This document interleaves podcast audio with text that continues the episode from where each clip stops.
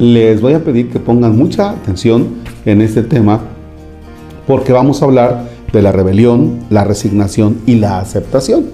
Son tres aspectos que el autor nos pide que tengamos en cuenta, que él nos ayuda a aclarar.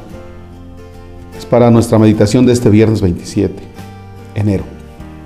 En el nombre del Padre, del Hijo y del Espíritu Santo. Antes de seguir avanzando, convendría hacer alguna precisión lingüística.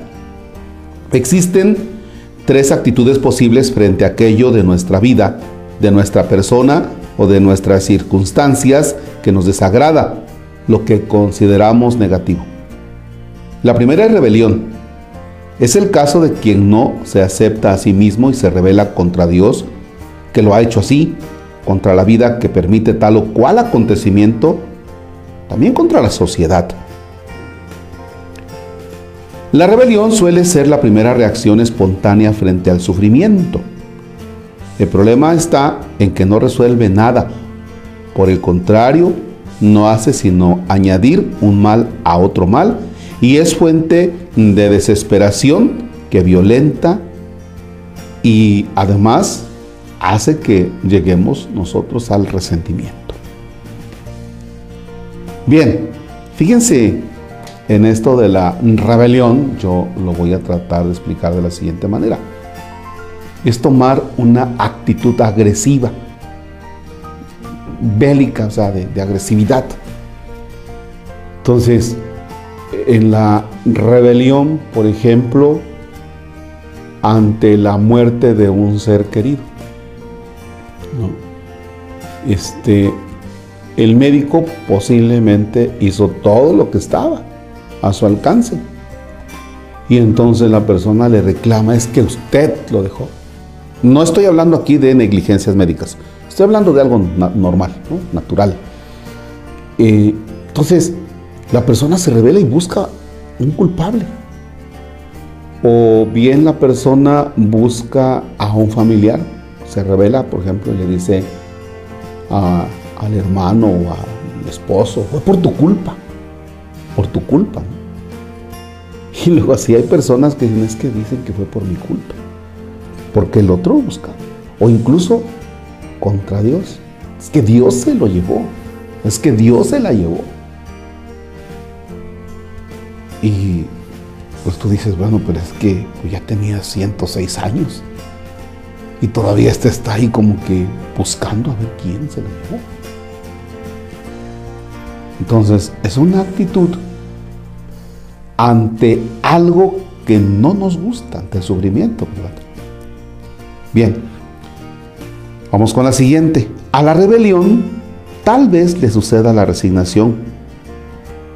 Como me doy cuenta de que soy incapaz de cambiar tal situación o de cambiarme a mí mismo, termino por resignarme. Al lado de la rebelión, la resignación puede representar cierto progreso, en la medida en que conduce a una actitud menos agresiva y más realista. Sin embargo, es insuficiente. Quizá sea una virtud filosófica, pero nunca cristiana, porque carece de esperanza. La resignación constituye una declaración de impotencia, sin más. Aunque puede ser una etapa necesaria, resulta estéril si se permanece en ella por largo tiempo o definitivamente. A ver, aquí en esto de la resignación, voy al caso nuevamente de eh, la muerte. Eh, cuidado cuando tú llegas a solidarizarte por la muerte de una persona y le dices al otro, este, no, pues te acompaño, ¿eh? y ojalá te resignes pronto. O luego vemos en, los medios de comunicación, ¿no? Deseamos pronta resignación. No, pues ni saben lo que están poniendo. O sea, ahí te das cuenta de que dices, pues estos pobres escriben lo que siempre se ha escrito. Pero resignación. Entonces, algunas personas, yo, yo lo he visto en tantos funerales que me ha tocado mm, celebrar, llegan y le dicen al otro, resígnate, resignación, resignación, resignación. O sea, con ganas de darte un moquete, ¿cómo que resignación? quizá esa palabra no la debamos utilizar. No es conveniente utilizarla. A ver, llegas a un lugar donde está una persona sufriendo por la muerte de un querido. Primero, oye, pues aquí estoy, te abrazo y quiero también acompañarte en el sufrimiento, en el duelo. Aquí estoy, te abrazo. Punto. Porque la persona en ese momento está dolida, no tiene para dónde. ¿Ya? Nada más te acompaño. Punto. La resignación que es, la resignación es como decirle, pues ya, güey, ya, no hay nada que hacer. ¿Qué, qué, esperas? Ya no hay nada, ya se acabó. Resígnate. O sea, no puedes hacer nada. Entonces ya, date por vencido. Cálmate. Más bien es otra palabrita que viene adelante. Ya, resígnate. Ya no hay nada que hacer. Entonces, no. Y para tratar un poquito ese tema, y aunque sé que me voy a desviar, simplemente acompaña a la persona en el sufrimiento, en el duelo. No digas más. Cállate. Cállate. Y ahí quédate. Porque está al otro extremo, ¿verdad? Ya, resígnate. Ya está con Diosito. No manches, o sea, no. Ya sé que está con Diosito, sí, ya, pero me duele. Entonces a nosotros nos toca acompañar en el dolor o ante la, ante la muerte de un ser querido. Quiero que me acompañes en mi dolor, en mi sufrimiento. Que me apapaches porque estoy destrozado, destruido, herido. Pero no digas, resígnate, resígnate. Ya no hay nada que hacer. Ya, está muerto, ya que le haces. No, Fíjense bien, la actitud a la que nos conviene aspirar es la aceptación. Con respecto a la resignación, la aceptación implica una disposición interior muy diferente. Disposición interior.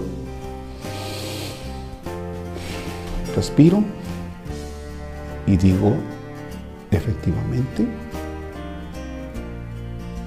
mi mamá, mi amigo, está muerto, está muerta, efectivamente. Y me duele. Acepto que me duele. Lloro, sufro. Y voy a tratar de buscar algo para encauzar ese dolor. ¿Ya? La aceptación me lleva a decir sí a una realidad percibida en un primer momento como negativa. Digo sí, efectivamente. Digo sí, estoy enfermo de esto. Estoy enfermo de esto. Lo acepto. Porque dentro de mí se alza un pensamiento de que algo positivo acabará brotando. Sí, sí, sí. Acepto que estoy enfermo. Pero voy a tratar mi enfermedad. Acepto que estoy enfermo y acepto que mi cuerpo es frágil, que no va a ser para siempre.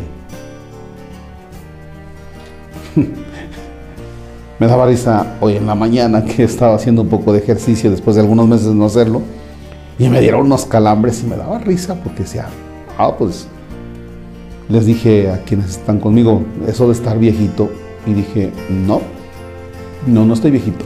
O sea, tengo 53 años y tengo que aceptar, debo aceptar que mi cuerpo es frágil, que ya no puedo hacer las 200 lagartijas que hacía, ah, ¿verdad?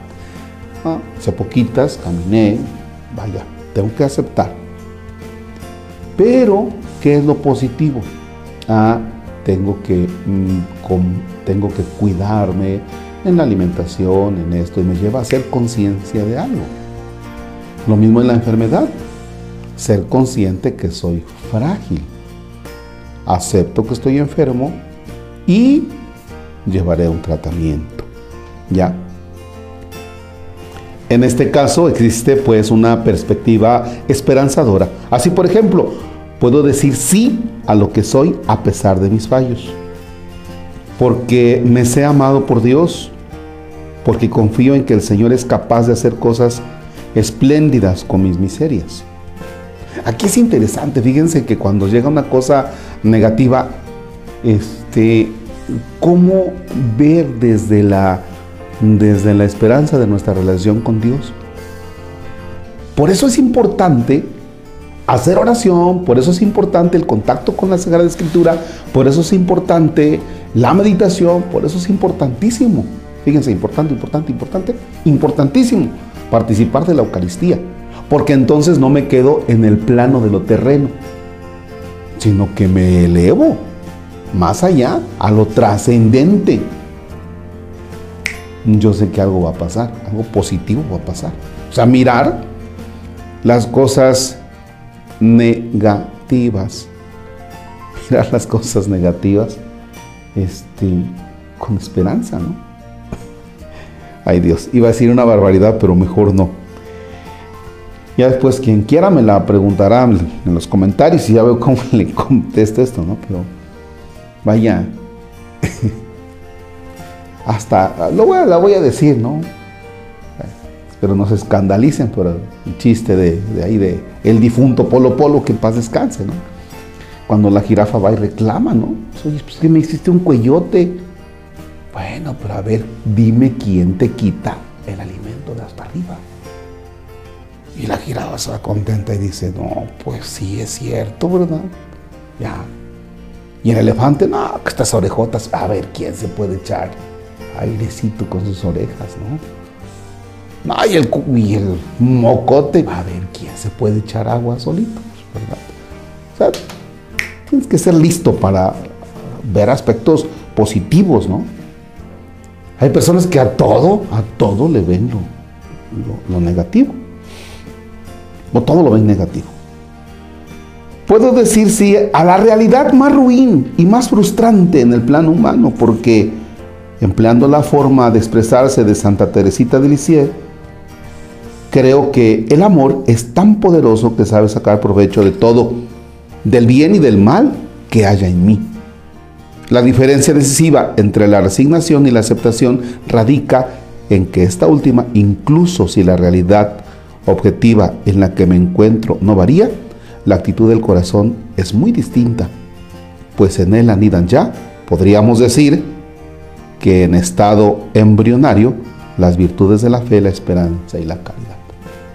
Ahí están, cuando tú tienes aceptación, ahí está metida la fe, la esperanza, el amor.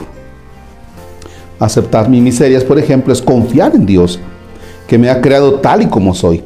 Este acto de aceptación implica la existencia de fe en Dios, de confianza en Él y también de amor, pues confiar en alguien es amarle.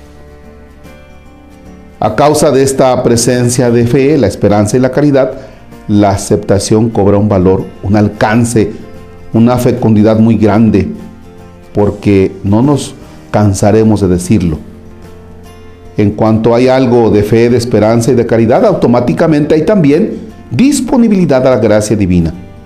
Hay acogida de esta gracia y más pronto o más tarde hay efectos positivos. La gracia de Dios nunca se da en vano a quien la recibe, sino que resulta siempre extraordinariamente fecunda. A sacarle jugo entonces ante las cosas de la vida como estás. Ya, ¿te? Ostras, este, rebelión, resignación o aceptación. Y ya escuchamos. Lo mejor es la aceptación y de aquí en adelante, a ver, voy a aceptar esto y a ver cómo le hago. Las cosas van a salir de maravilla. Y entonces, ante una situación, quizá no te andes riendo, ¿verdad? es que me pasó esto. No, quizá te dé un bajón, claro que sí, pero lo aceptaste y lo andas masticando y le vas a sacar un provecho. Deseo que este tema les ayude lo compartan, porque hay algunos que les hace mucha falta. La bendición de Dios Todopoderoso. Padre, Hijo y Espíritu Santo desciende y permanezca para siempre.